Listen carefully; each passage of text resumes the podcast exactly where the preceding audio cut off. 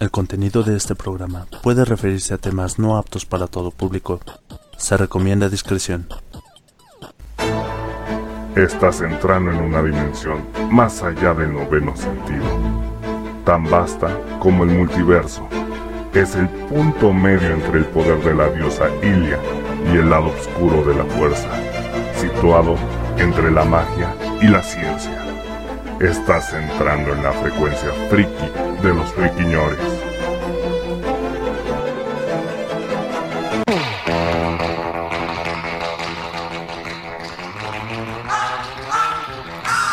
¿Qué tal, friki escuchas? ¿Cómo están? Bienvenidos a la frecuencia friki de los friquiñores. Lo hacemos hoy completamente en vivo para todos ustedes. Y me acompañan el señorito Topotejón. It's Britney Beach. ¿Qué onda? También está con nosotros el furrito oficial de este programa, el canguro con cuernos de carnero Rufus. Oh, wow. Aló. Si Fíjate- quieren un lugar, ¿eh? Si quieren un lugar en donde, En donde resguardarse en esta cuarentena, yo tengo un marsupio muy calientito. ok. Ah, caray. Ah, caray, caray. También nos acompaña Y a ver, el bueno Mem. Señores, buenas noches, ¿cómo están todos? Y bueno, muy bien. el, el otro día nos preguntaban a través del chat de Mixeler que por qué la, la, la introducción de Rufus es tan larga. Ah, pues Ah, es, que, es que así es el señor Rufus para y todo. no solo la introducción. Ajá, es que así es para todo. Así es el señor Rufus.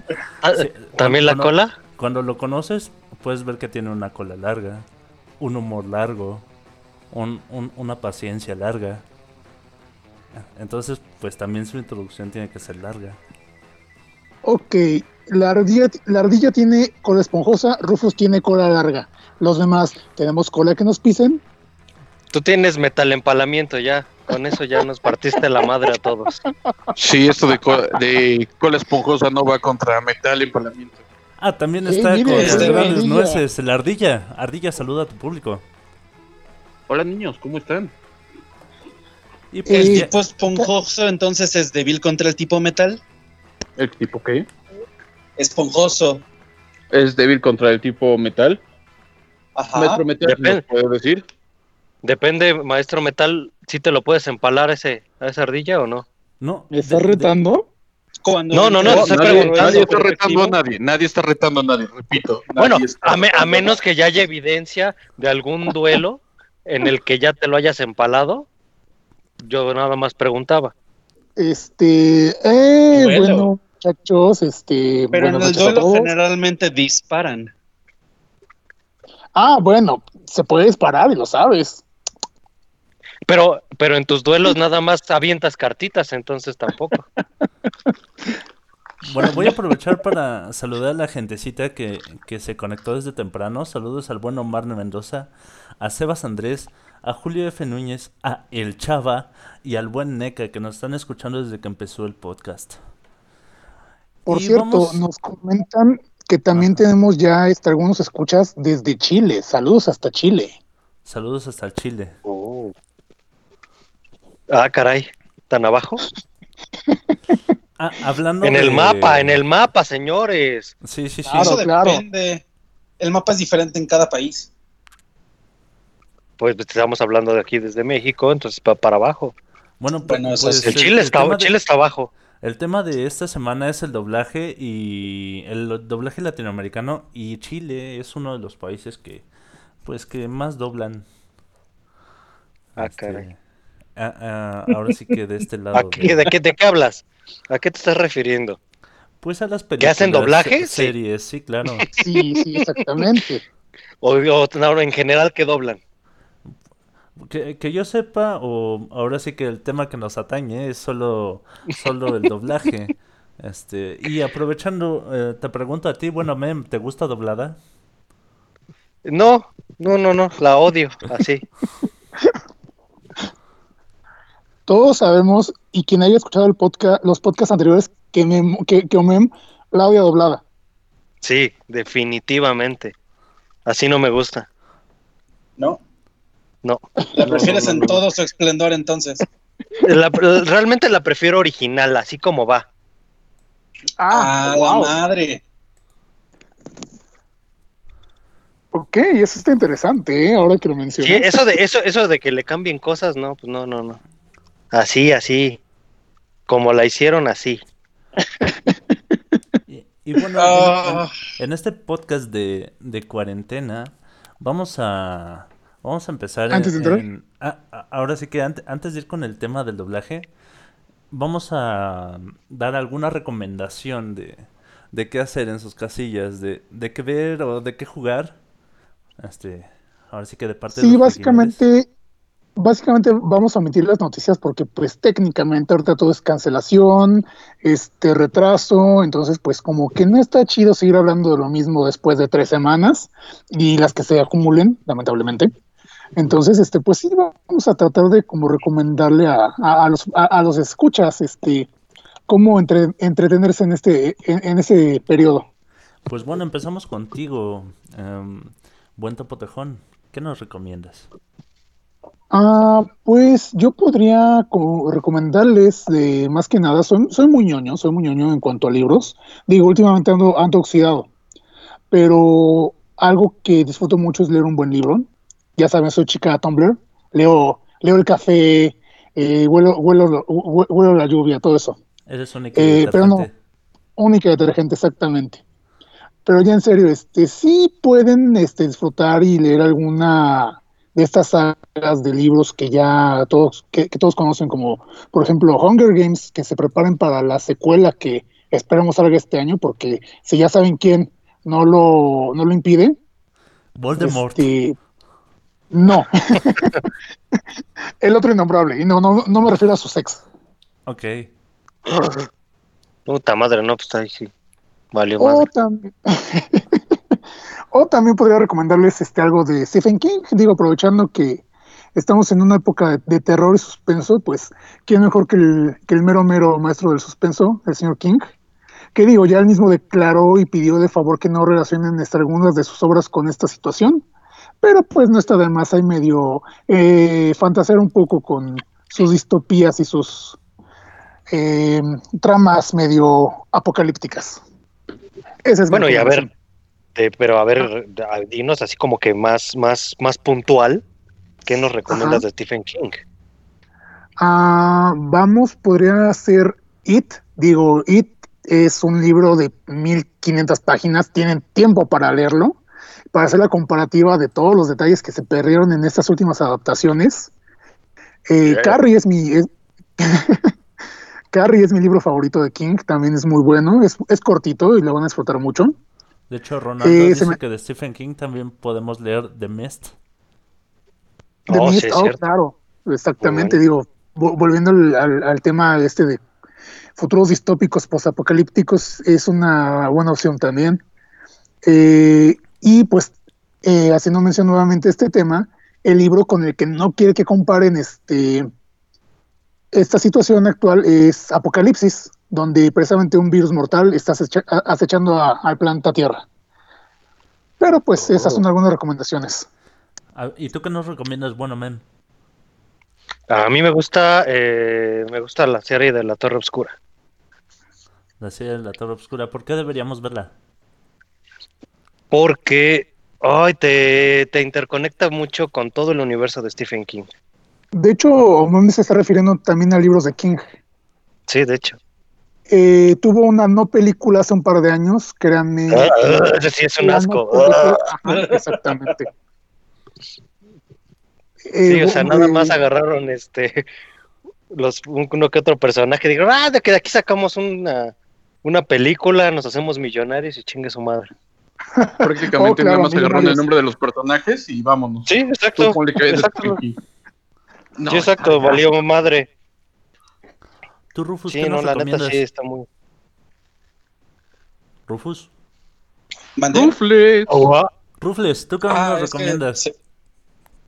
Pues para lectura específicamente, No, ¿de qué hacer ahí En en general. Saladito en tu casa? Productivo, bueno, de si tienen la oportunidad de leer algo, pues, mm, Lectura, que sea lectura entonces. Si tienen el chance de ver algo así que se puedan comprar de libros, les recomiendo toda la saga de Millennium. ¿De Millennium? Eh, seguro, no, Millennium. Es este de un autor, me parece sueco o algo por el estilo, y trata sobre Lisbeth Salander, que es una chica hacker, por así decirlo, que ayuda a resolver algunos misterios y después descubre Ya. que otros misterios también están involucrados directamente con su familia. Desafortunadamente, Stieg Larsson, que es el autor, eh, falleció antes de terminar la saga, pero otro autor eh, llamado Rosenkrantz la retomó con los eh, escritos que dejó antes de morir.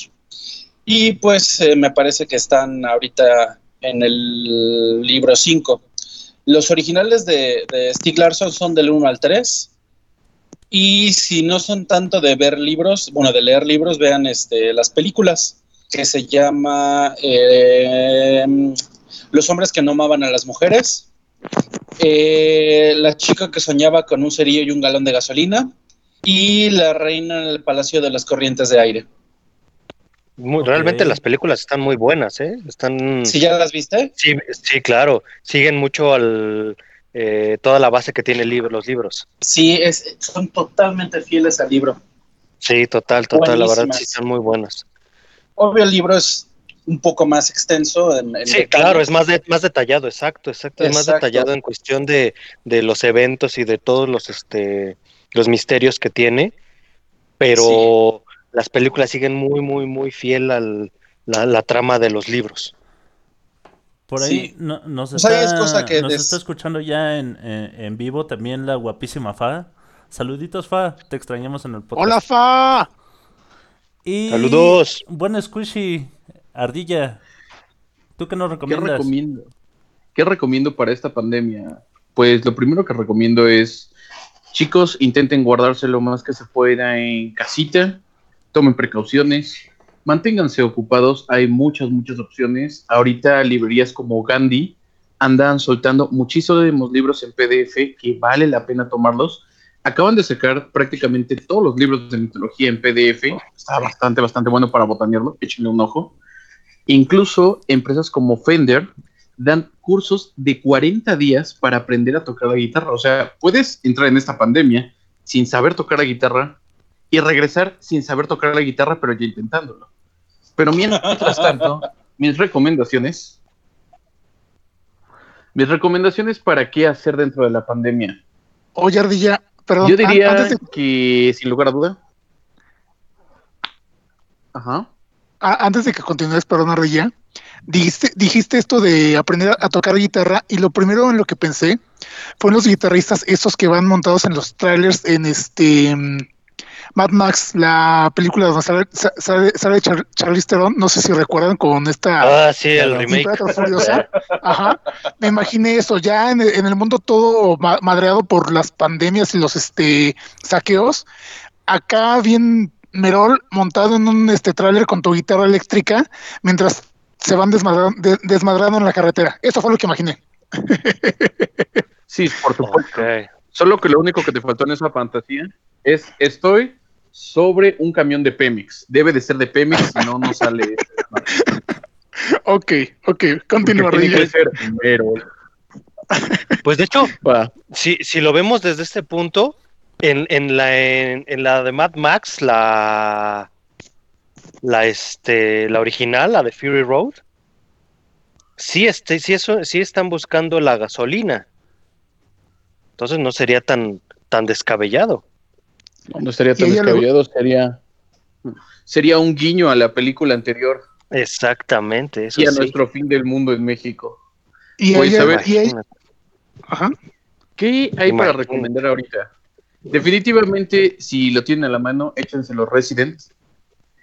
Échense Ah, The claro. Last of Us, no vaya a ser la de malas que mañana tengamos que andar en ese desmadre. Pero, un poquito más moderno, échense Doom Eternal. Está hermoso. Bellísimo, bellísimo. Pasen la pandemia como Dios manda, acabando con demonios y demás pendejaditas. En una cuestión de libros, mm, si, si quieren clavar, Yo diría Yo sí La- quiero clavar. la novela de Hiperión. No sé si la conocen. Bueno, a ver, pero Mike a- diciendo, aclare- yo- aclaremos, aclaremos. ¿Quieres clavar? Aclaremos, clavarse en un libro, Mike. Ah, ya.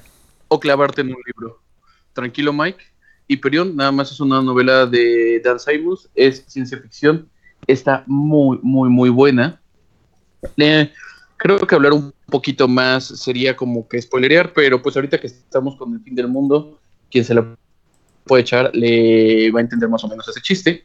O si de plano quiere una lectura un poquito más light, Estados Unidos de Japón, porque con eso de que igual los rusos nos invaden, pues hay que ir viendo cómo podría ser una distopía diferente a la gringa. Bueno, hasta aquí mi reporte, Mike. Bueno, ahora me toca a mí. Fíjate que yo no tenía, no tenía planeado nada para, para Hola. recomendar lectura, pero el Chava, a través de el chat de Mixler, nos está recomendando The Profundis de Oscar Wilde, que fíjate que es uno de los libros que tengo ahí en espera, que, que nada más agarro como que lo voy a leer en vacaciones, solo sale a, pasar a, la- a pasear a la playa y regresa sin, sin haber sido abierto el pobre. Pero yo creo que, que voy a aprovechar para, para darle una leída. Yo les voy a ¿Ese libro? el Ese libro ha, pa- ha pasado, paseado más que yo, perdón. ese, ese libro pasea más que tú. Este, voy a recomendarles el libro de Crónicas Marcianas de Ray Bradbury, aprovechando la, la ciencia ficción aquí. Pero ahora sí que voy con mi, mi recomendación. En Netflix pueden ver No Game No Life. Eh, es una, una pasada de serie. Es, es de Madhouse. ah, que casi casi ver un- una serie de Madhouse es, es garantía de que la animación está excelente. Um, la historia comienza con, con dos hermanos que... um, no, no sé si empezar así la, la- como, como la reseñita. Mejor dicho, ah, ah, se habla de un mito urbano donde hay cuatro jugadores que son que tienen los más altos scores en, en todo, en, en- en cualquier juego. Y se dice que son invencibles. Eh, se hace. el- em- empieza la, la caricatura con, con- Bueno, el anime con. Con una escena de, de estos. Este, de estos jugadores míticos o. o legendarios que, que se hacen llamar los, los blancos por, porque dejan sus, sus nombres en blanco. Y se supone que le ganan a no sé cuántos miles de güeyes en un MMRPG. e e incluso le ganan a una que está haciendo trampa. Corte A. Estos cuatro jugadores en realidad son solo dos hermanos que están encerrados en su habitación. Cada uno está manejando dos cuentas. Eh, por ahí empieza. Y, y se. eh, el, el- digamos que el giro es, es este. el dios de un mundo donde todo se controla por juegos. Los lleva a su, a su mundo. Y ellos deciden este que, que ese mundo es más divertido y más interesante que de donde vienen. De, de verdad, la historia está genial, no dejen de verla. Am, por otra parte, eh, en videojuegos, pues yo me estoy traumando ahorita con el Overwatch. Que, que tengo una- un amiguín que, que me dice, juega Overwatch, juega Overwatch, juega Overwatch". Bueno, ya, solo porque no, de verdad no tengo nada que hacer, lo, lo voy a instalar y, y la verdad es que no me decepciona, está muy bueno el jueguito, me gustó mucho. Mm, Esa serie que comentas me Suena suena un poco a Lane. Es un poco parecida, es por, por la parte esta de, de lo digital, pero, pero es bastante diferente. No Game No Life es muchísimo más, um, por así decirlo, divertida. Es más amable. Mm, yo me imaginé algo más tipo Sword, Sword Art Online, pero menos, También lo este, pensé. no sé cómo decirlo, menos fantasioso.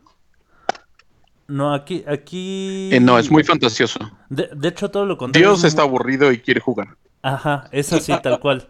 Dios, Dios está aburrido, se encuentra a, do- a Sí, dos Dios está monitos, aburrido y quiere este, que, que juegan muy, Que muy son chido. para todos los juegos.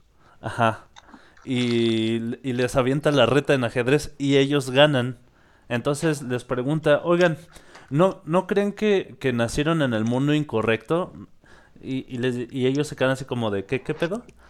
Y les dice, si hubiera un mundo donde todo se rigiera por juegos, es decir, en el mundo, en ese mundo no hay, no hay este asesinatos, no hay robos. Si tú tienes un pedo con alguien, pues le cantas la reta. Y Ah, es que es Eso una... suena a Yu-Gi-Oh! to- no, todo el mundo tiene una todo regla. se define así, hasta, hasta las fronteras de los países, hasta la posición de rey. Entonces, La- Todo tiene que ver con esta regla básica de que tú puedes retar a cualquier persona a un juego, tú puedes poner el juego, y si tú ganas y estás obligado a jugar siempre. Entonces es así de... ah, y sí, suena mucho a Yu-Gi-Oh!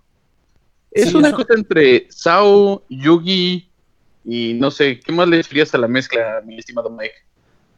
Mm, le, metería un poco de, de Kira de Death Note, porque así es un poco el los personajes principales. Ah, muchos fanservice, fanservice a lo estúpido. Ah, sí, fanservice sí, a lo estúpido. em, eh, por todos lados Lolis, hay, lolis. Hay semidesnudos, pero to- todo, digamos, entre comillas, muy bien cuidado. O sea, no hay nada porno, pero sí hay muchas cosas seichi por ahí. Es que es porno, que no es porno. Tú ve la serie y lo entenderás. Inclusive el personaje principal siempre se mantiene en esa línea. Ajá. Entonces, es- Yo, qué interesante. yo aún así me quedo con Sao.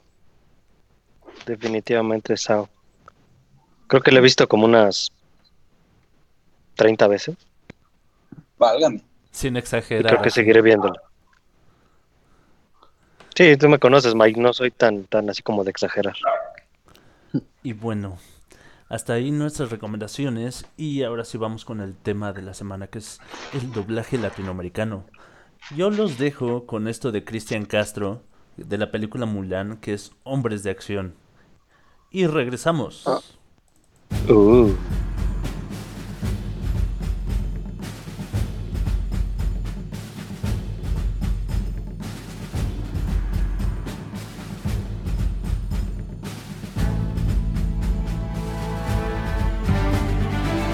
Hoy la lucha empieza, esa es la misión. Niñas me mandaron acción. Es la chusma peor que he visto aquí. Entenderán lo que es virtud. Hombres fuertes de acción serán hoy. Mantener la calma en la tempestad. En equilibrio y en vencer, pensar. Son patéticos, escuálidos, nunca entienden qué pasó hombres fuertes de acción serán hoy. No puedo casi respirar, solo pido despedirme. El deporte siempre fue una decepción. De miedo los va a matar. Que no vaya a descubrirme. Ojalá supiera yo de natación. Debemos ser cual veloz torrente y con la fuerza de un gran tifón, violentos como un fuego ardiente,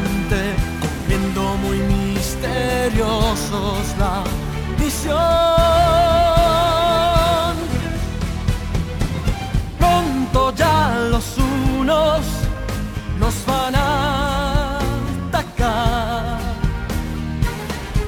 pero si obedecen se podrán salvar.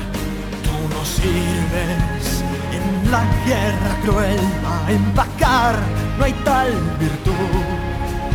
Hombres fuertes de acción serán hoy.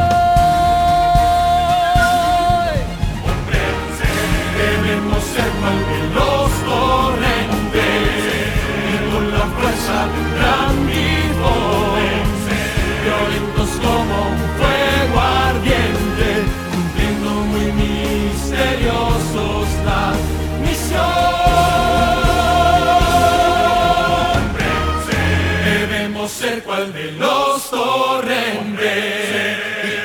fuerza de un gran tifón, violentos como un fuego ardiente, cumpliendo muy misteriosos la misión.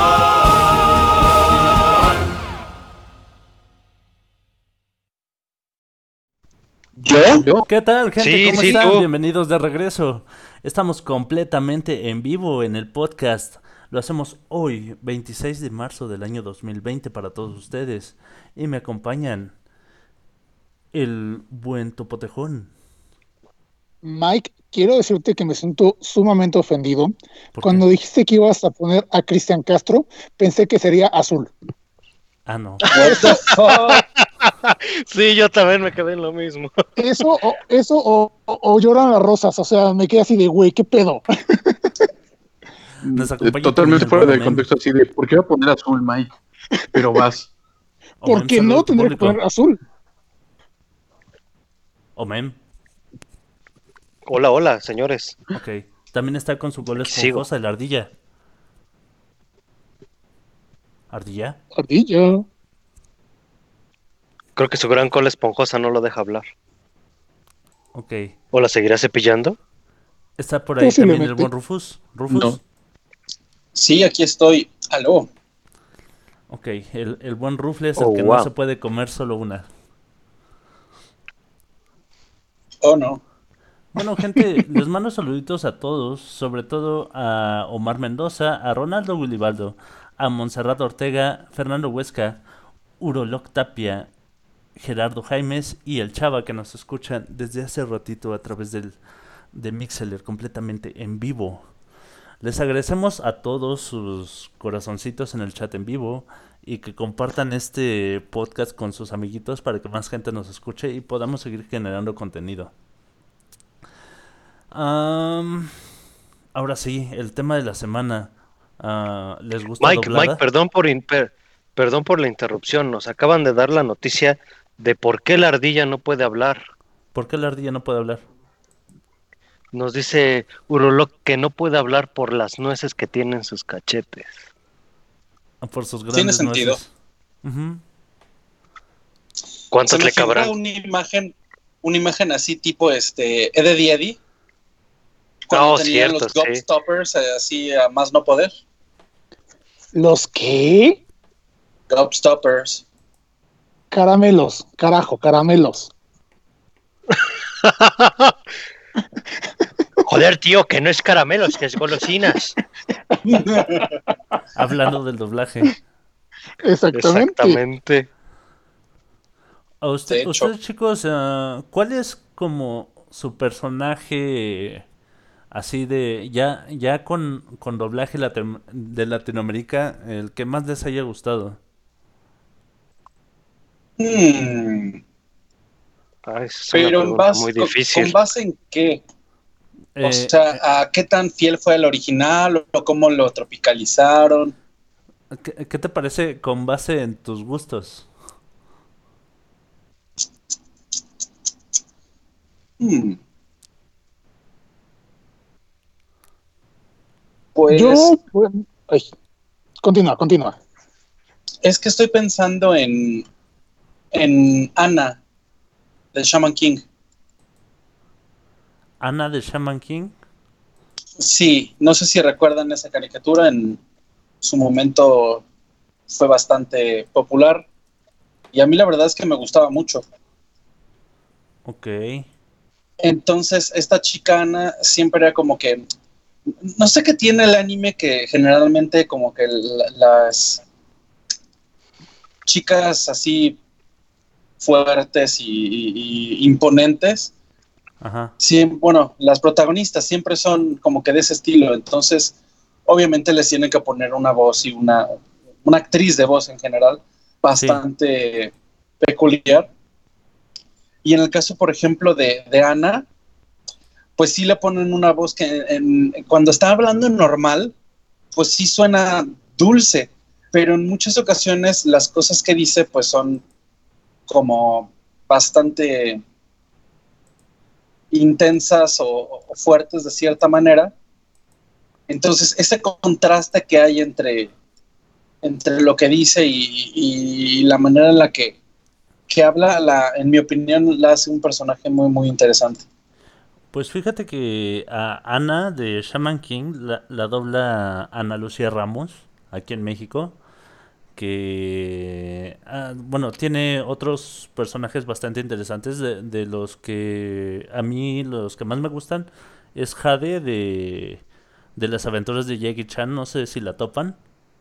Oh, sí, no manches, esa caricatura era genial. Y también Sí. Ronda de, de Hey Arnold, es, la- es la misma actriz de Oh. doblaje. Sí, me gustaba también mucho el personaje de Ronda, precisamente también por la voz. Pues tiene mucho sentido, entonces, porque realmente son como varios los personajes que, que dobla esta mujer que, que me llaman bastante la atención, entonces. Sí, fíjate que, que luego pasan desapercibidos porque lo- los actores de doblaje no, no tienen tanto foco, ah, por ejemplo, como los Star Talents, que, que, que luego son gente que no tiene preparación como tal para el doblaje.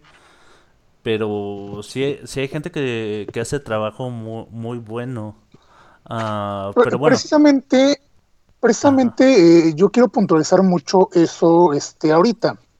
Eh, el doblaje es, vamos, un arte muy, este, muy despreciado, porque técnicamente son héroes anónimos, yo les quiero llamar así, héroes anónimos, que a lo mejor uno como, como friki los ubica, porque pues obviamente por ser parte de un fandom así, te enteras de su trabajo, este, te das cuenta que técnicamente has crecido escuchando voces de una misma persona en distintos medios.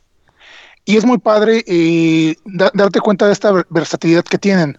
Sin embargo, tal como puntualizas, este se ha visto muy viciado en los últimos años por presencia de esta gente que se hace famosa por salir en televisión o más recientemente en YouTube, que no tienen la misma calidad, la misma preparación. Un caso muy reciente, este, este güey que salió este, de la Casa de las Flores, este, no sé qué, bueno, no, recuerdo el nombre de- del actor, pero hizo la voz de Pegaso en la serie de Netflix eh, de Senseiya. Qué horrible, qué horrible desperdicio, digo. Lamentablemente se nos, se nos a- adelantó el legendario Jesús Barreto, sí, eh, que era la voz Gohan. ajá, no, de Seiya. Ah, bueno, sí. No, yo, yo, yo hablo de la voz este, original de Seiya en el doblaje de, de Senseiya, de Caballeros del Zodiaco. Ok. El la, serie ya- Netflix, la, la serie de Netflix ahorita, Ajá. puesto que ya no está la persona que hacía el doblaje, desgraciadamente falleció, Sella, ahí sí por, nos pueden pasar la respuesta en el chat, se los agradecería. Jesús Barrero. Jesús, Jesús Barrero, Barrero. Ajá. Sí, que me perdone el buen Jesús Barrero, voz de mi infancia. Y pues este Star Talent estuvo medio me, de por sí la serie no daba para mucho. No, es que no estuvo medio me, estuvo espantoso el güey. Dame tu fuerza, Pegaso. Güey, ¿cómo comparas la intensidad que le ponía Ah. Jesús Barrero, señorón actor? Ah, Eh, feeling. y, y también este otro punto ahí es que vamos, desde los principios del doblaje en México y en Latinoamérica, pues ya había ciertos Star Talents, por así decirlo, Sí. pero eran actores que tenían una preparación, em, Sí. una, form- una formación más elaborada. Fíjate que se les exigía que por lo menos tuvieran una licencia de locución. Ajá. Por ejemplo, Eh. al, al gran Tintán cuando hizo Uh, a Balú, Balú. Balú. Eh, es, es, por ejemplo, de los primeros Star Talents que, que yo tengo en la mente que, que sí rifó. Pero estamos hablando, ajá. estamos hablando de que a pesar de que sea un Star Talent, vamos a ponerlo muy entre comillas, el grandísimo Tintán, la cosa es de que el cuate hacía teatro, hacía cine, vendía tamales los domingos, pues era Tintán. O sea, y, hacer el doblaje pues era parte como de la evolución natural de una persona tan cercana a las artes. Estamos hablando de personas que su único talento es tener un videoblog. Lo está diciendo alguien que está haciendo un programa de radio en internet. Entonces, no. No, no, no. Se nota mucho la calidad. Entonces, no sé cómo lo ven. Sí, Sí. exactamente. Yo tengo Sí, una anécdota muy chistosa. A ver, vas. Seguramente ya sabes de cuál hablas, eh, Topotejón. ¿De cuál hablas? Claro, claro. Sí, pero tú, tú. Yo, hace algunos años yo tuve una tienda de abarrotes antes de incursionar en el mundo de, de la programación y así. A ver, aguanta. ¿Estás diciendo que Rufles tenía una tienda donde vendía rufles? Sí, literalmente. Qué irónico. Sí, sí. Rufles vendía rufles.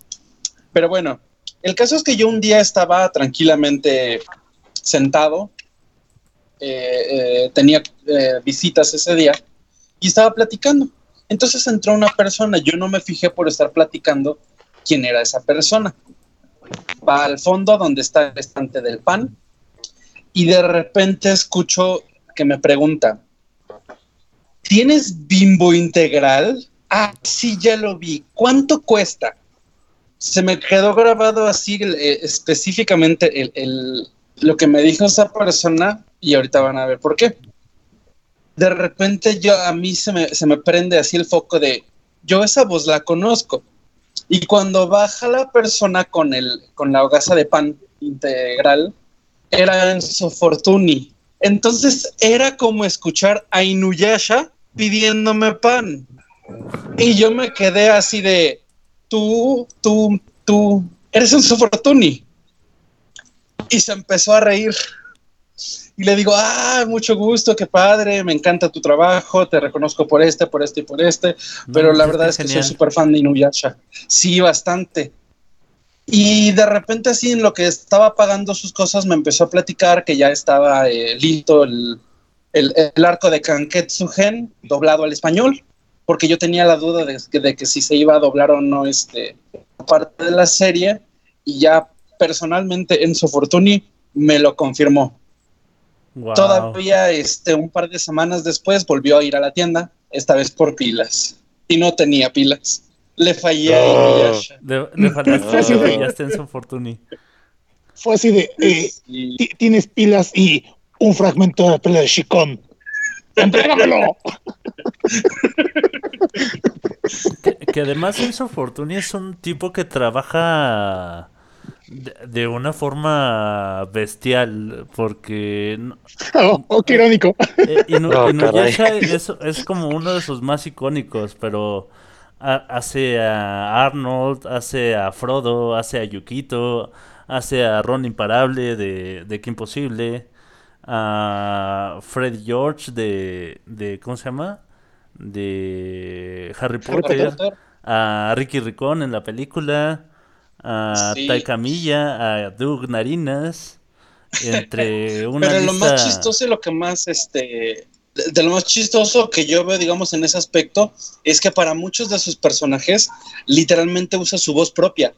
Porque al momento en el que me estaba hablando, pues no estaba actuando, era su voz verdadera. Claro. Y literalmente su voz verdadera es como la de Inuyasha.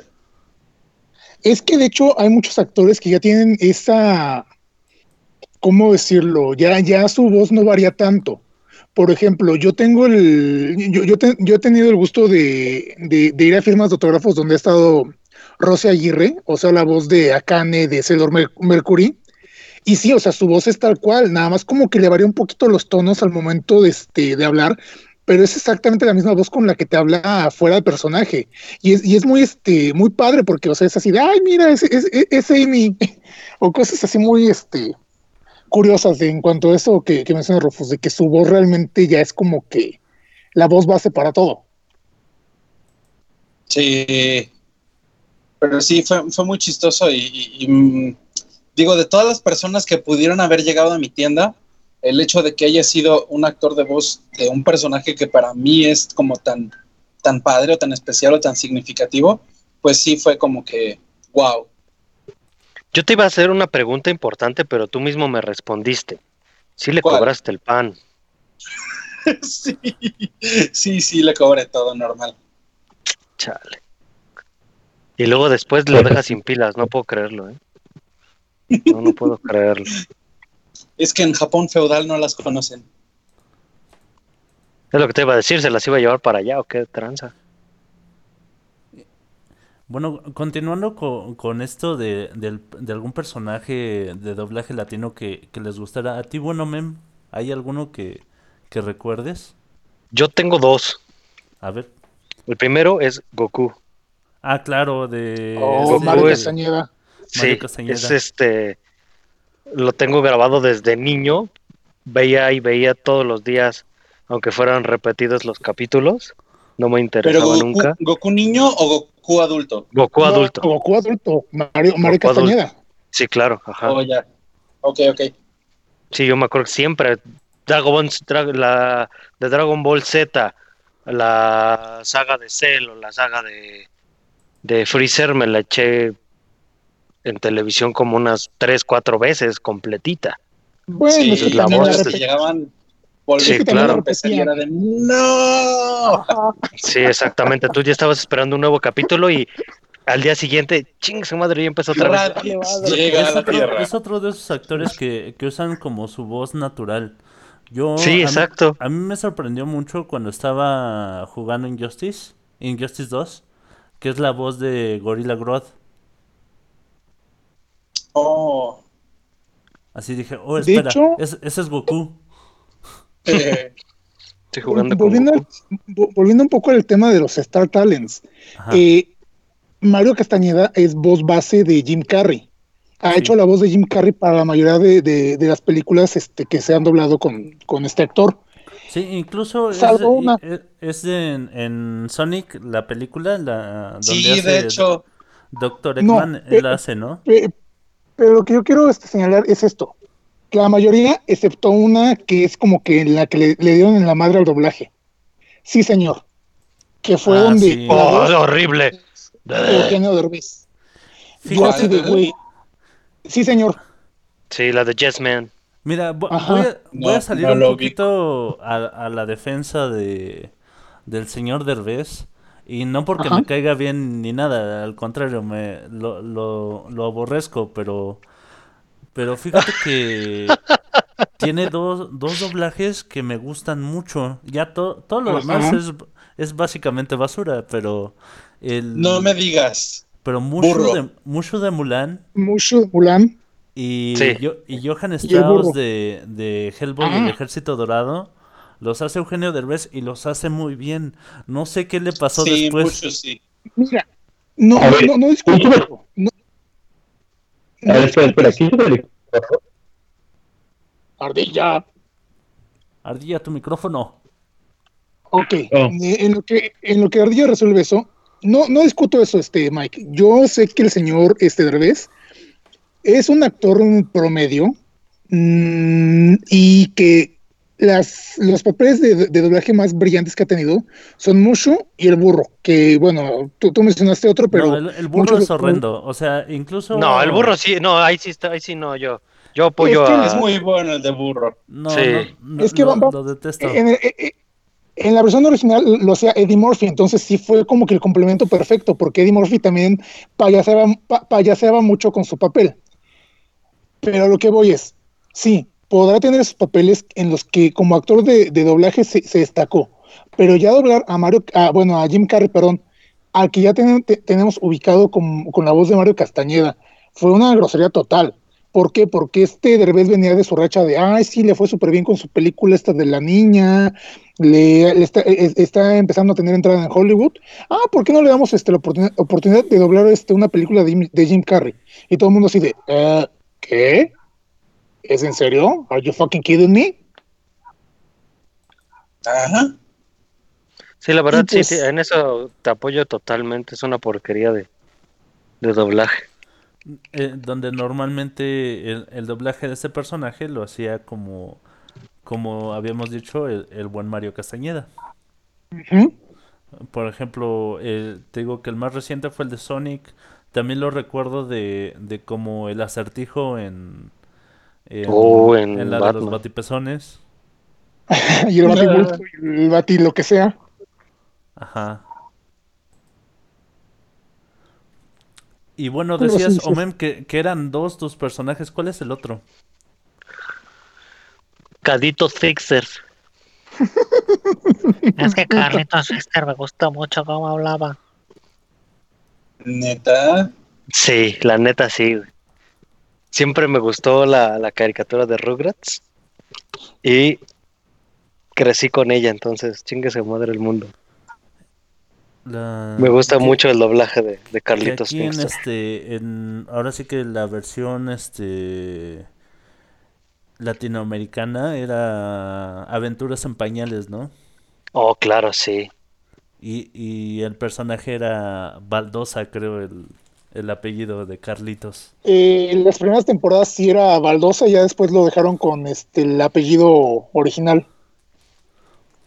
Que, que es algo que no entiendo, ¿eh? o sea, como, como por qué cambian, cambian los nombres tan de esa manera, tan curiosa.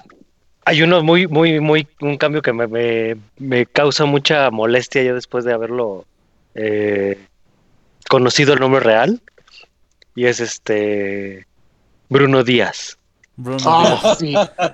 Sa- ¿Sabes qué? Que eso pasaba mucho antes de la, de la, digamos, del internet, porque no era tan fácil que, que, que la, que los contenidos llegaran a todos lados y, la- y la gente no sabía bien del, del, del- de los nombres originales y normalmente los modificaban para que le agradara a cierto país o a, o ¿Al a cierto público? tipo de gente. Ajá.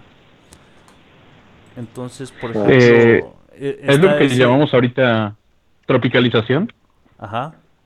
Es No la tropicalización de esto. tanto. Eh, en parte- en es de los como- nombres. En parte es como un factor adaptación. Sí, por ejemplo, también no- nos están mencionando el chava al, al buen Castulo Smithers.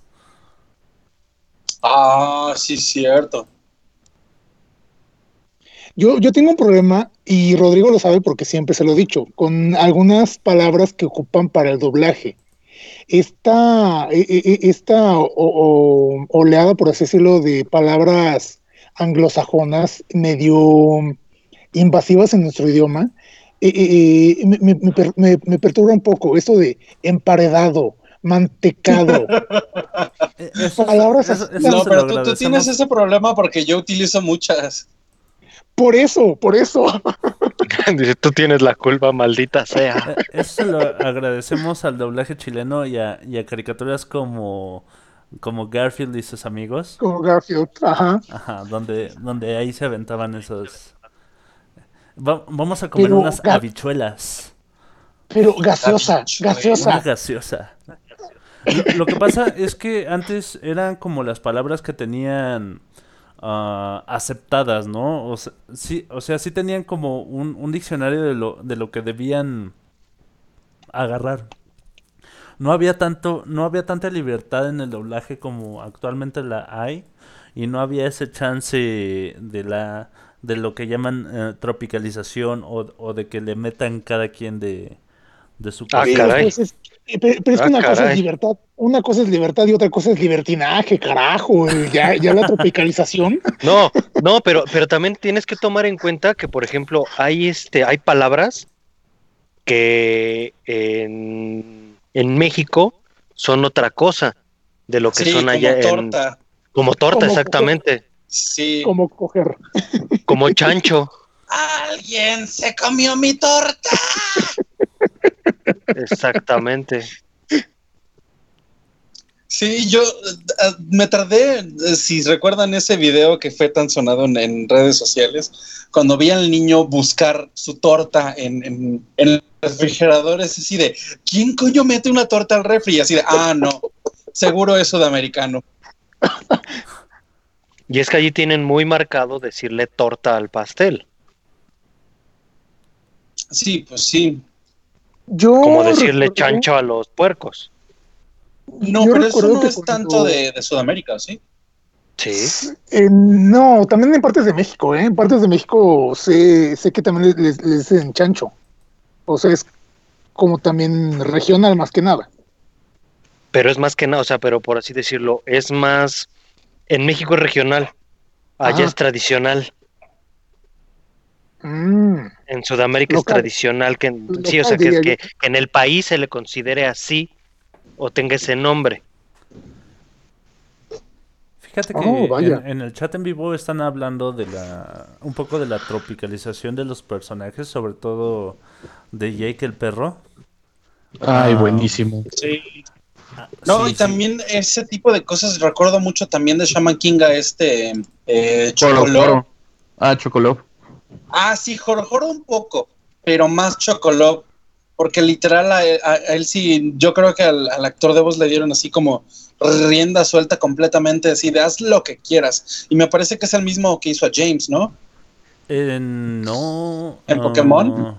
No, no, no. A James lo hace Mike- el guajolote Macías, José Antonio Macías. A Memes. Ah, no que yo recuerde. Se, se me figuran como muy parecidas esas voces. Mike, ¿pero qué es ese de. ¿Qué, qué estaban diciendo en el chat de Jake? Sí, que el personaje no es lo mismo sin la tropicalización. Sí vino a mejorarlo mucho. ¿Cuál, Chocoló? No, Jake, el perro de Hora de Aventura. Ah, ya, ya, ya, ok, ok, ok. Sí, pues sí, tiene como que cierto, cierto encanto. Aunque recuerdo, por ejemplo, escenas que sí eh, vi en su versión original, como la de Bacon Pancakes. Oh, Ahí yo creo que sí, ambas versiones están bastante bien. No sé quién haya sido la voz de Jake en inglés, pero Fíjate que no creo que lo haya hecho tan mal. ya, ya estoy ya estoy checando aquí en, en Google el dato y tienes toda la razón. Yo me disculpo. Chocolov McDonald, McDonald lo hace el guajolote Macías, es correcto. También. ¿En Sí, serio? la- que ese tono de voz es este. No solo el tono de voz, sino como también el estilo de, de- de cómo tropicaliza y cómo mete como que parte de su personalidad dentro de, de- de lo que Eh, dobla, que lo hace como tan especial. También hace Pues a Steve Rogers, a Deadpool, a Legolas, a Ed, ¿A el- Legolas? Ed- Ed- doble D, Ah, en espera, Ed, Ed, espera, Eddie. eh, espera, espera, espera, espera, espera. Me estás tratando de decir que Jim Memes es el Capi, el Es el Capitán Capi. América. Es Es el. Capi. También ¿En es el en Castlevania, ¿eh? Yo no, yo no podría decirles de ninguno de esos una Sí, opinión porque jamás, jamás los he visto en español, bueno, en- más que subtitulado.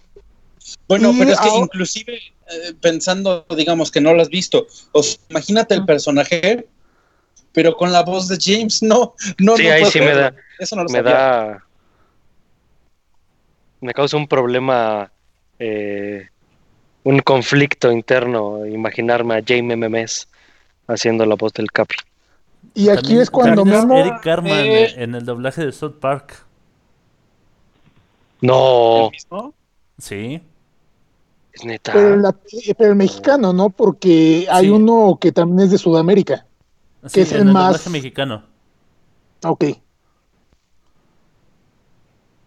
Me está Ah. pidiendo aquí uno de nuestros escuchas que le mande un saludo personalizado.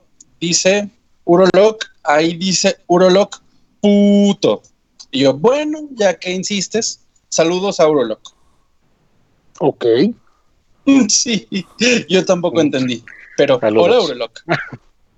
En cuanto, bueno, ya retomando el tema, en cuanto a cuestiones de tropicaliz- tropicalización, perdón, mencionaban hace rato este, a Wendell Smithers de Los Simpson. Sí. Los Simpson para mí creo que es una de las series que precisamente sin esta tropicalización del idioma, del doblaje, perdón, no será lo mismo, porque tiene tantas cosas, tantos elementos que todo el elenco, el señor Humberto Vélez, esta eh, Beto Vélez. Beto Vélez, este, eh, bueno, no recuerdo ahorita el nombre de los demás actores. Eh, si en el chat este, nos, nos pueden echar la mano, este, se los, se los agradecería mucho. Pero pues todo ¿De el elenco en general, ajá, el elenco de, lo- de los Simpsons se encargaba mucho de esto. Y también, de hecho, eh, señorón Beto Vélez, ya en un momento fue el director del, de- del doblaje y era el que se encargaba precisamente de meterle estos elementos que hacían todavía más jocosa la serie y que la hacía, la, la hacía sentir nuestra, de cierta manera. Tanto A la grande pasa- le puse cuca. Exactamente. Épico. Épico. Tanto que al momento de hacer el cambio de voces fue cuando también vino el declive, porque pues per- Ah, eh, fue, fue como que mucho. una parte de, de- de nosotros.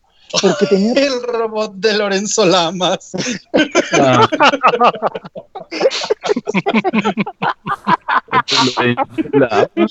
Oh no, hemos perdido el topotejón otra vez.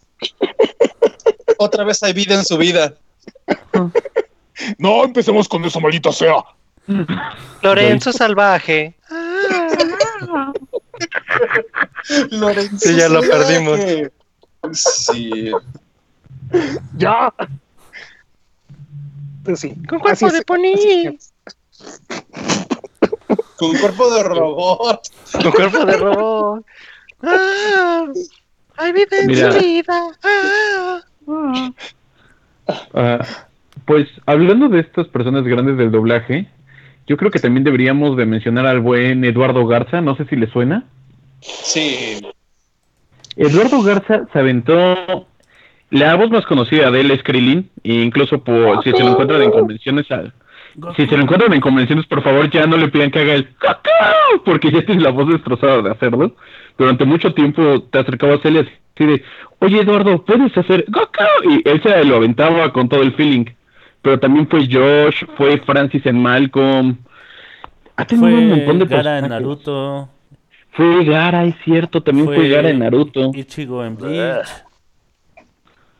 Ah, Eh, la verdad nunca escuché la Sander el la doblaje de de los Bleach. dibujos. No es por ser este, eh, no es por ser una perra, vaya. Pero- Eh, el señor, el señor hace muy buen trabajo, pero eh, como chisme que circuló por ahí, el señor técnicamente se metió en un pedote cuando por un coraje suyo terminó revelando que íbamos a tener Mortal Kombat 11 antes de que se hiciera, se, se hiciera el, el anuncio oficial. Entonces, pues, ahí nomás las dejo de tarea. Eh, no, no, este, no, no, no le quito mérito a su trabajo, pero pues, Qué mal. Creo que sí recuerdo ese chisme.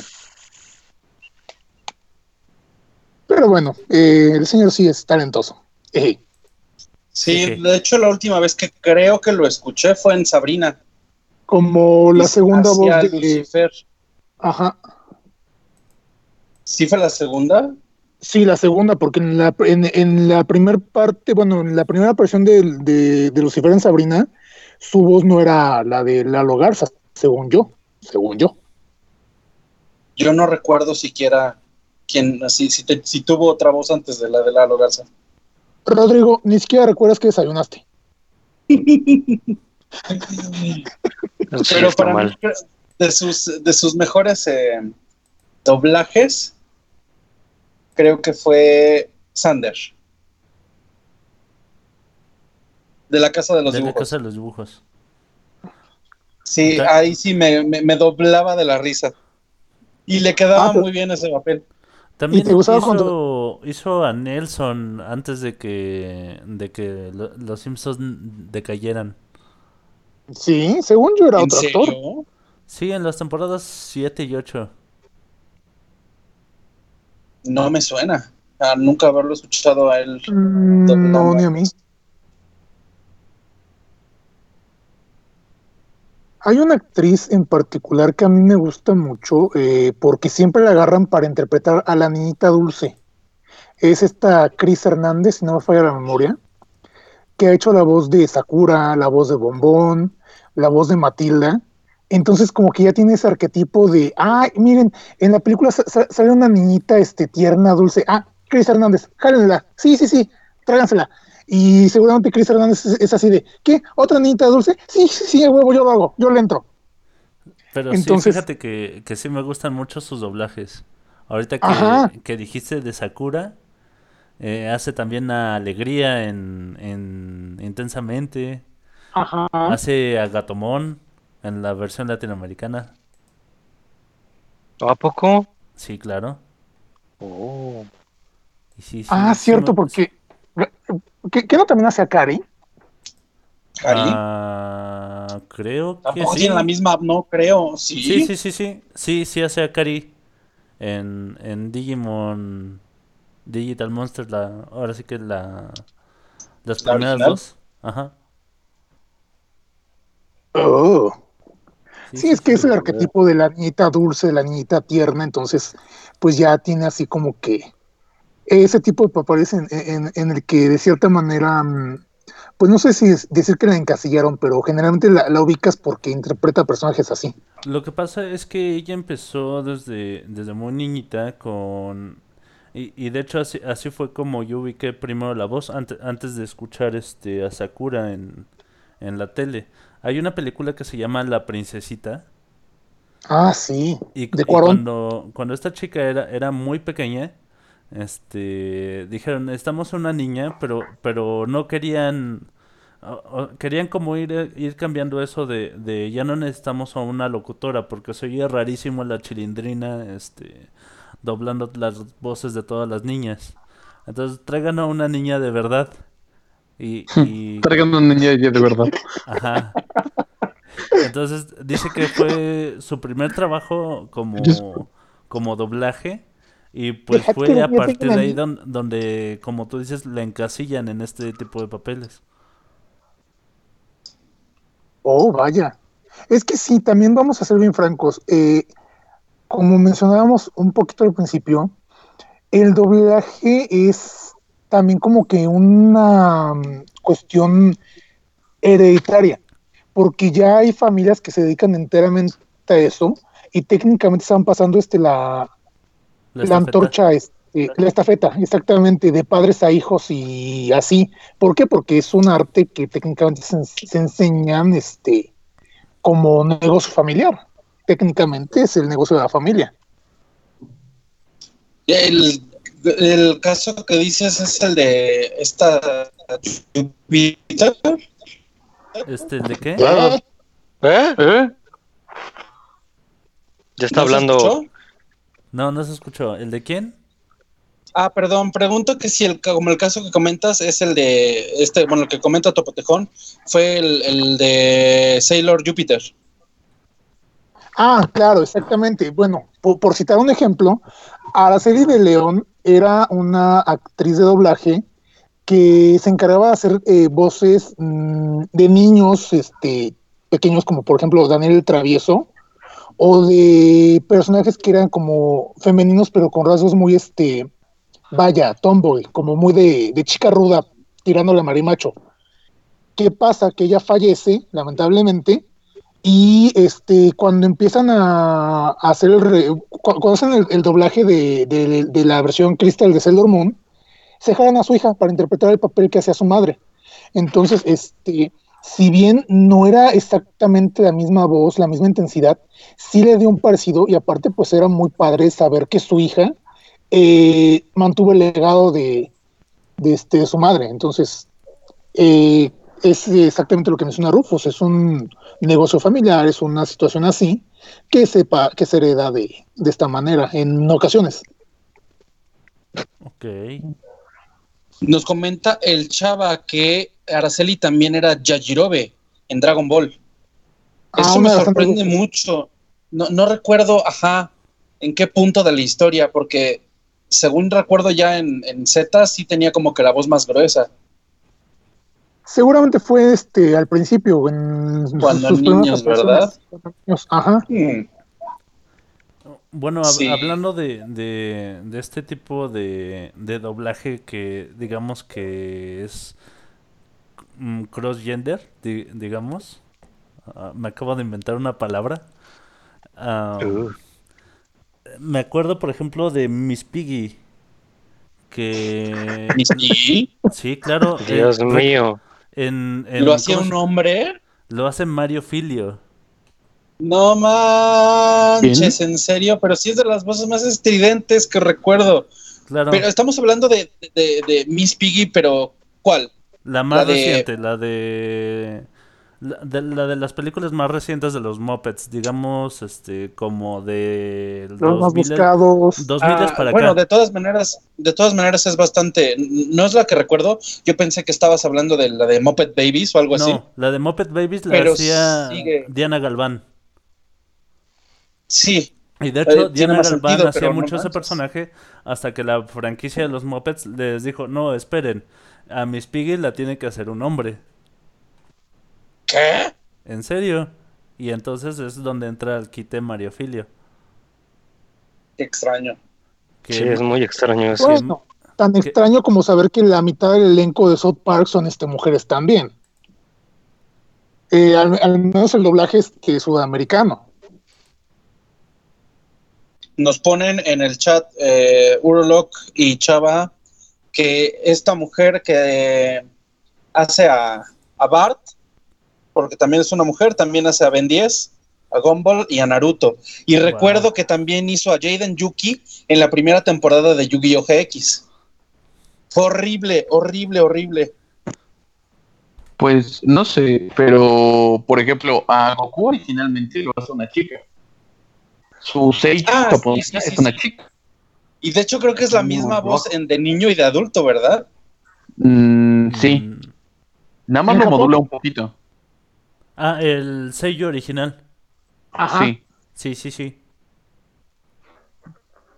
No, pues en español, eh, Goku grande es el grandísimo Marco Castañón, ¿sí? Mario. Sí, Mario Castañeda. Mario. Mario Castañón, disculpen, disculpen. Casta- Vale. Castañeda, Mario, Ah, eh, me voy a dar unos latigazos acabando el podcast. Por favor. No, pero a ver, e- eso no cuenta. Si vas a sentir placer, no cuenta. ah, no, casi No. ¿Quién di- ¿Y quién Tiene dijo que ser vas a sentir castigo. placer? Exactamente, ¿quién dijo que vas a sentir placer? Él solito respondió que sí, porque dijo, ah, no. Ardilla. Él solito se echó de ¿Tu cabeza. cola está esponjosa de tanto latigazo? Ah, Teorías conspiranoicas para todos nuestros escuchas. A ver, Bueno, apro- Yo- yo aprovechando, que, aprovechando que tengo la atención de la ardilla. Ardilla, ¿a ti Ajá, ¿cuál es el personaje ya con doblaje latino que más te ha gustado? el personaje con doblaje latino. Mm. Pues yo creo que sí me quedo con Jake el perro. La verdad, el- la tropicalización que se avienta este compadre es única. No, no le veo más allá.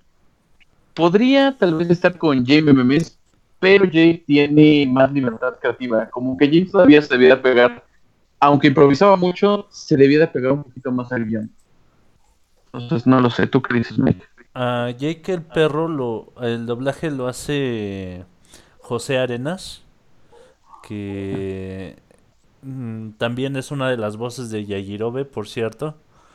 También hace Pues cuántas a- tuvo.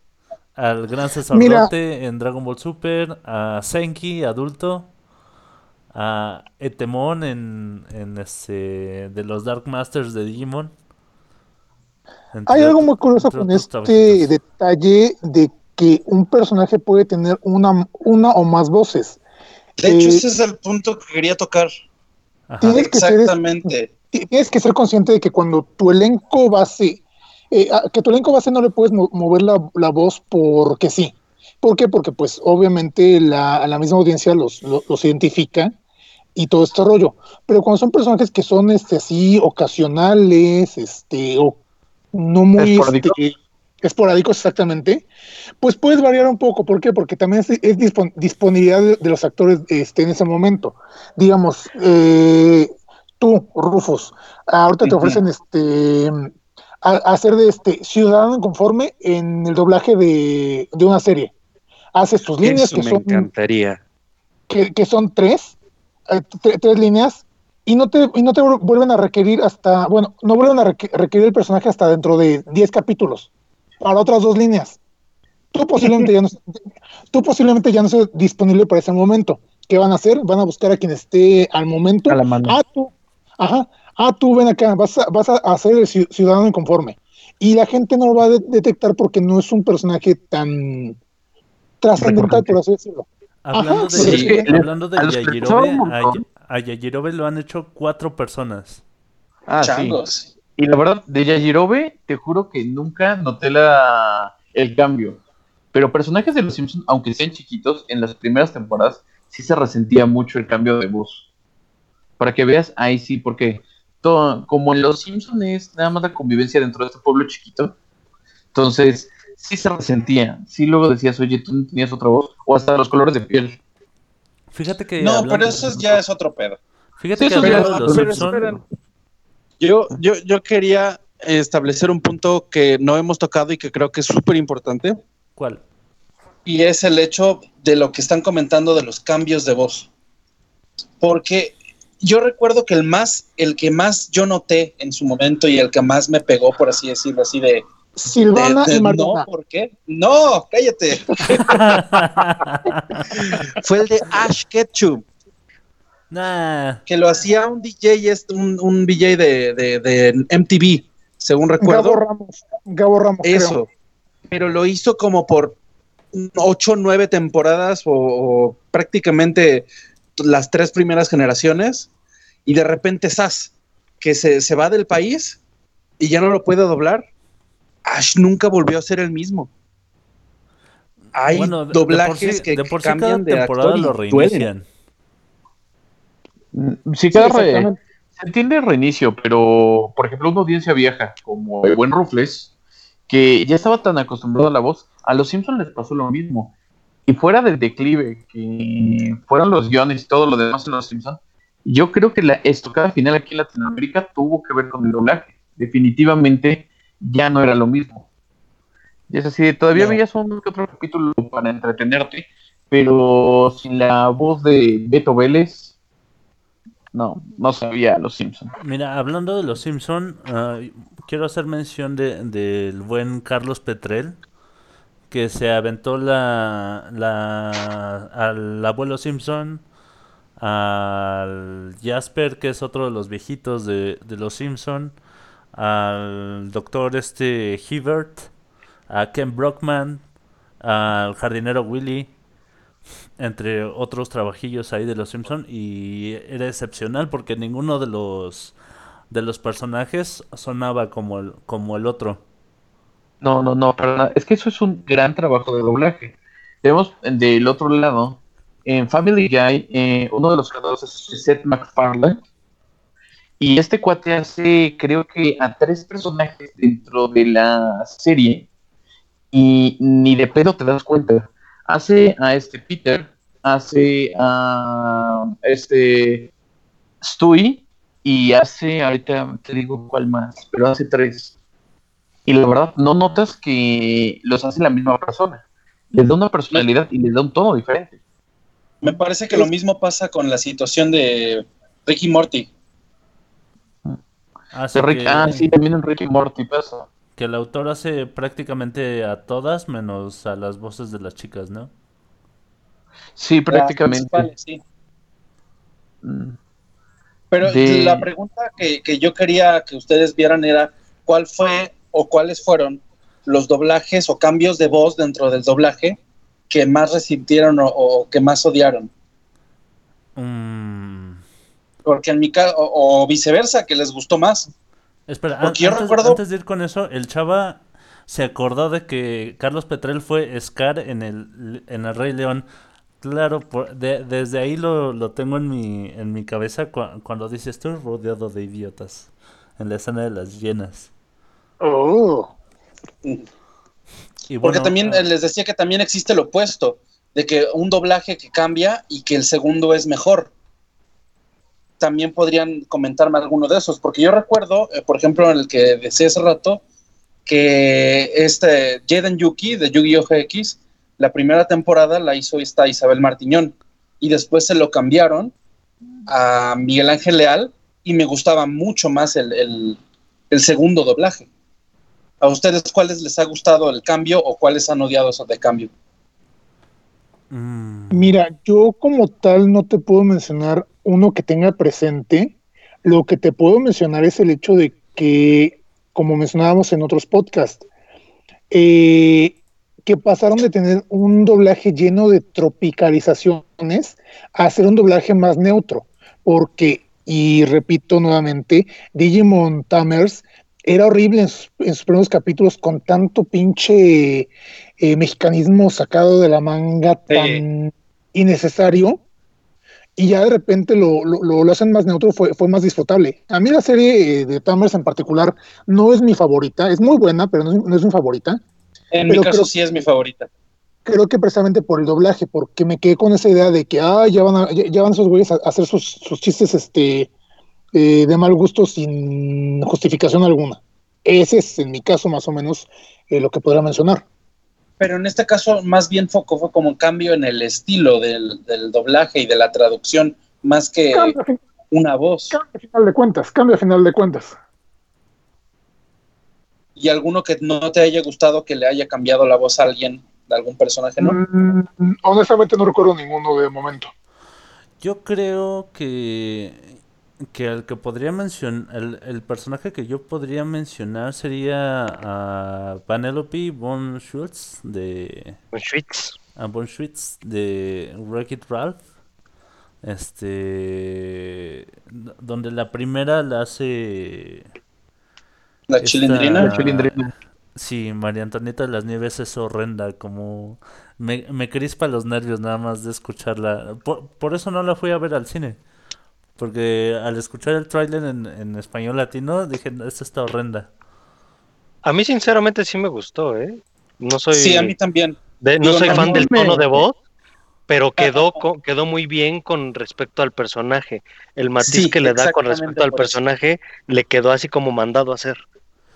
Yo creo que Me supo gustó mu- me modularse mucho, mucho más el, el trabajo de Liliana de Liliana Barba en, en la más reciente que fue la de Wi-Fi Ralph. Ahí lo sentí Creo muy, muy soso la voz. No la vi.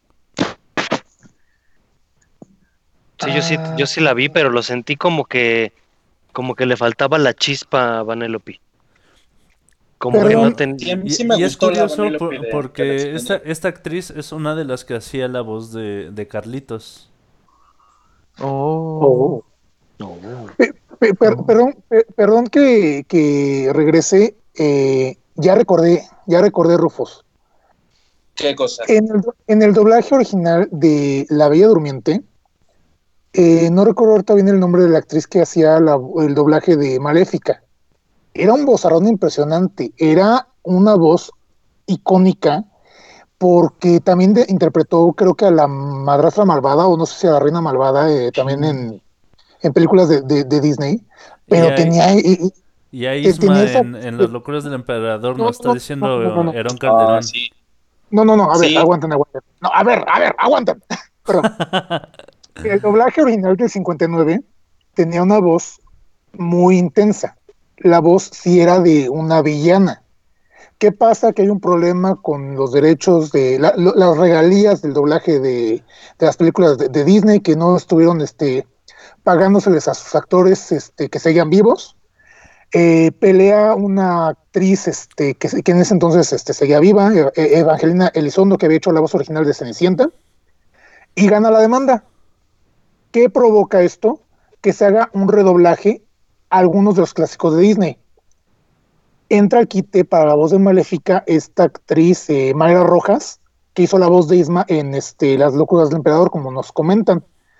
Pero para ser Maléfica tenía una hueva casi similar, similar a la del Pegaso de Netflix. Así tan, tan pésimo, tan horrible, que yo sí decía, güey, ¿cómo puedes interpretar a Isma siendo tan socarrona, siendo tan irónica, sarcástica, y me entregas una, un- una villana... meh? Eh.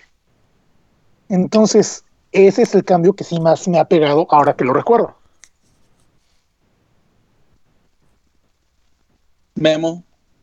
Yo no te puedo decir así como que alguno, porque en general, en lo personal, odio los doblajes. Odio así con odio jarocho. A, a Memo Como diría Jane MMS. bueno. Eh, No me gusta en general ningún doblaje. Y no me gusta por el único y sencillo hecho de que cambian las cosas originales. O sea, no es un doblaje que digas, ay, están haciendo una traducción del idioma original.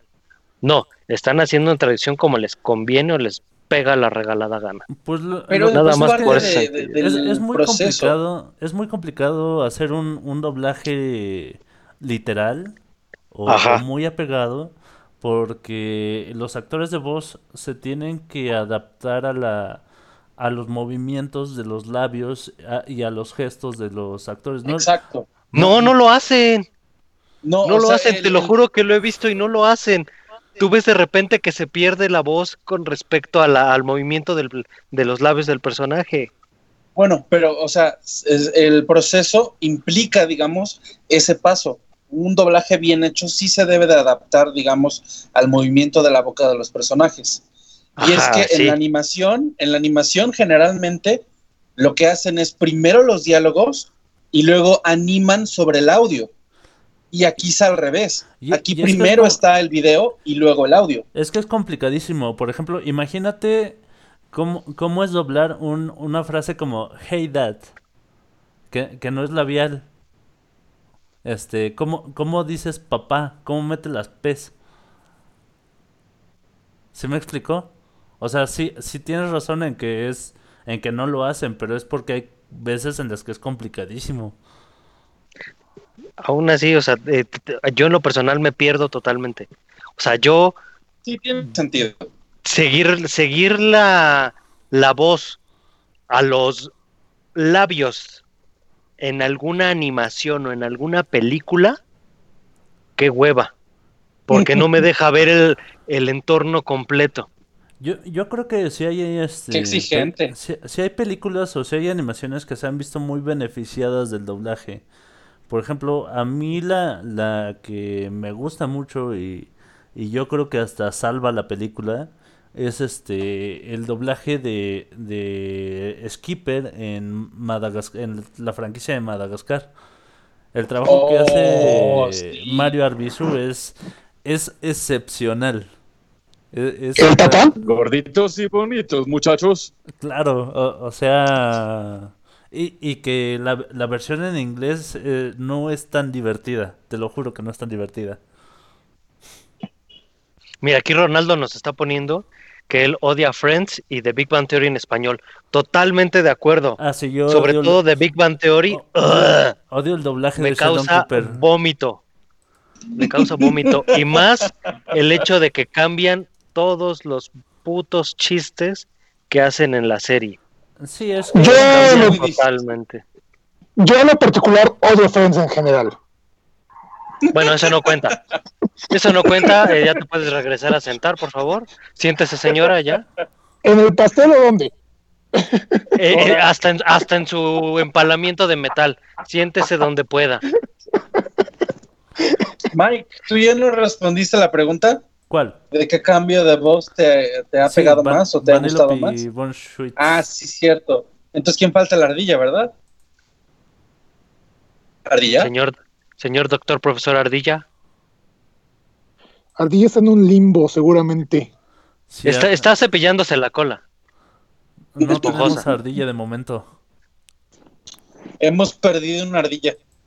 O a menos que tenga las nueces en la boca y por eso no puede hablar. También puede ser el caso. Oigan, eh, ¿se han dado cuenta que no hablamos de... Bueno, es que estamos hablando de, dobla- de doblaje latinoamericano, pero no hemos hablado de el doblaje español.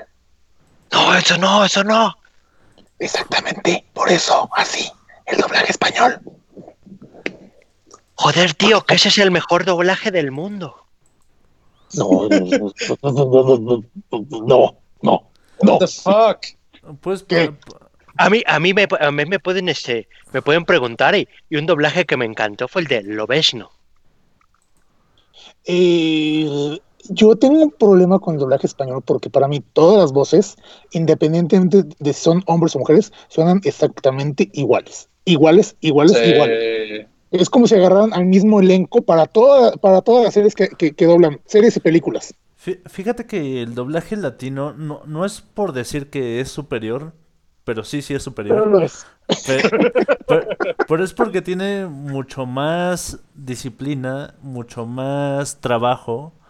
Em, por ejemplo, o- eh, aquí eh, sí hay este, al- bueno, a los actores de doblaje que no son Star Talents se les pide ciertos requisitos para, para ser actores de doblaje.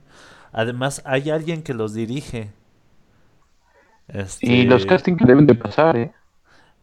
Ah, Además de, además de los de los casting. Am, fíjate que. Pero me imagino que son castings orales ahí, ¿no? Exactamente. No hay de otros. Un casting Eh, oral de la chilindrina. Ay, Dios, Por ejemplo, empezar. ¿has visto lo- ¿Qué, qué, qué, qué? Güey, ¿qué pedo? Perdón, perdón, pequeño Estás- problema. Eso, eso fue una. Se nota la enfermedad ahí. ¿Cómo sacas ese comentario? Por Mike, amor de. Dios. Mike, continúa. Omen, a dormir. Mike, continúa. What the fuck?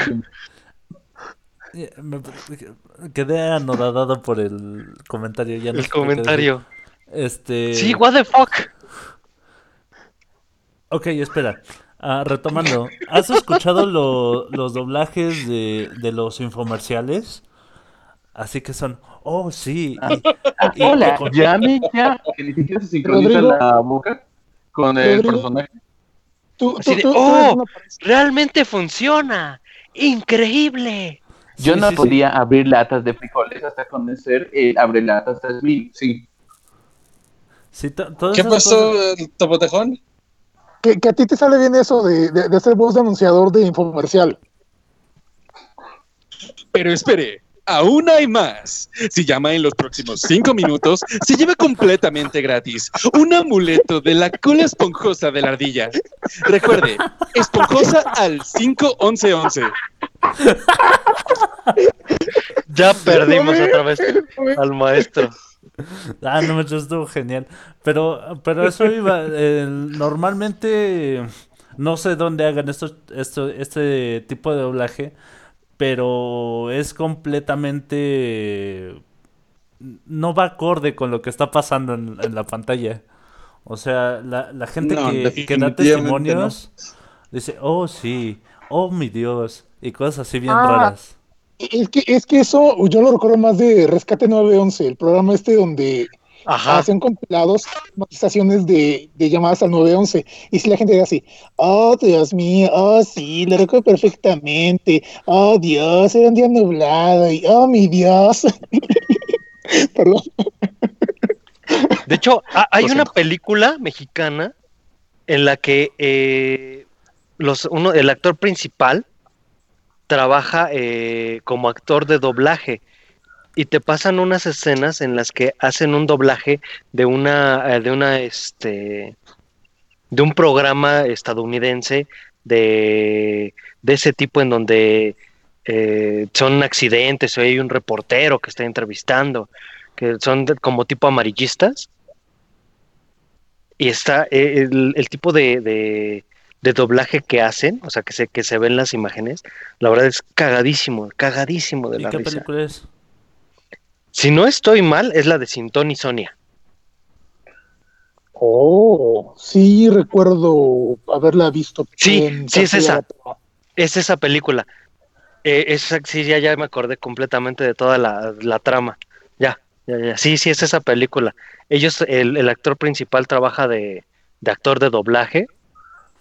Y eh, eh, en, en- en una de las escenas están así de, oh mi Dios, y yo sentí que iba a morir en ese momento. Pero de repente recordé que podía encomendarme a la Virgen de Guadalupe y eso fue lo que me salvó la vida. La misma que salvó a Oliver Atom de morir atropellado. Exactamente. Ah, sí. Lo salvó la Virgencita de Guadalupe. Me encanta.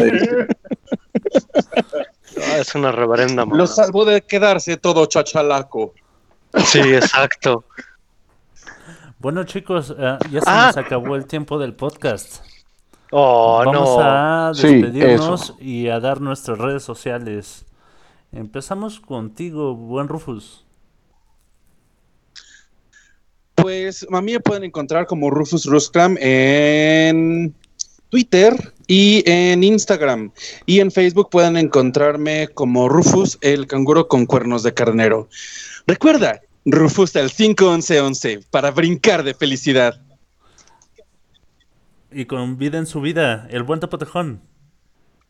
Ah, bueno, antes de, de- de dar mis redes, les voy a dejar este, una tarea a todos los escuchas y a ustedes también. Ay, no, no dejes tarea. No, Oh, bueno, No manches.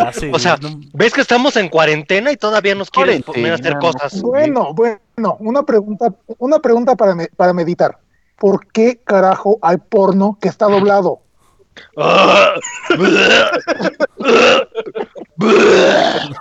Y bueno, Eso da para un programa completito. Porno doblado. Oye, ¡Ah, ¿en qué caray! A ver, espérate, espérate. ¿Cómo, cómo lo quieres? porno doblado? Ah, ok. bueno, ya, este, ahora sí mis redes, este, el Topotejón en Instagram y en Twitter, y Alejandro Trop en Facebook. Y seguimos contigo, bueno, Mem. Pues a mí me encuentran como Omem Rodríguez, ya sea en Facebook o en Instagram. Y recuerden, aquí yo soy el más perdón, de veras. Odio ese puto doblaje, lo odio Sí. con toda mi alma. Y Jaden Yugi tuvo el mismo por una temporada. Y vamos con las grandes nueces de la ardilla. Ardilla. Pues en redes sociales ando como Squishy Ardilla en Facebook. Y yo no soy la ardilla en. ¿Cómo se llama esta cosa? Instagram. En Instagram. Ah, es cierto, en Instagram. Y recuerden, amiguitos, próximamente llavero de la cola esponjada de la ardilla. Más información, platiquen con el staff. Este es un ejemplo claro de doblaje. Porque Ah. ya le cambió a la cola doblada de la ardilla. La cola doblada de la ardilla. No, pues eso sí suena como muy hard. Ok, yo, yo quiero hacer una, una aclaración muy importante. Aclaración. Eh, yo soy Mike Jiménez porque alguien, alguien ahí del grupo me dijo que si- me preguntó que si yo era la ardilla. Dije, no, yo, yo no soy la ardilla y no, no son sus redes sociales tampoco. Ah, gracias a Dios. Mi, mi nombre es Mike. y En Twitter me encuentran como Mike Jiménez. Y yo no soy Paquita la del barrio. Nos Pero hasta luego, rata inmunda. Eso, eso es todo por hoy. Despídense todos, digan adiós. Adiós. Adiós, señores. Buenas noches. Ahora, en tu cerebro, está incrustada nuestra frecuencia friki. Nos oímos la próxima.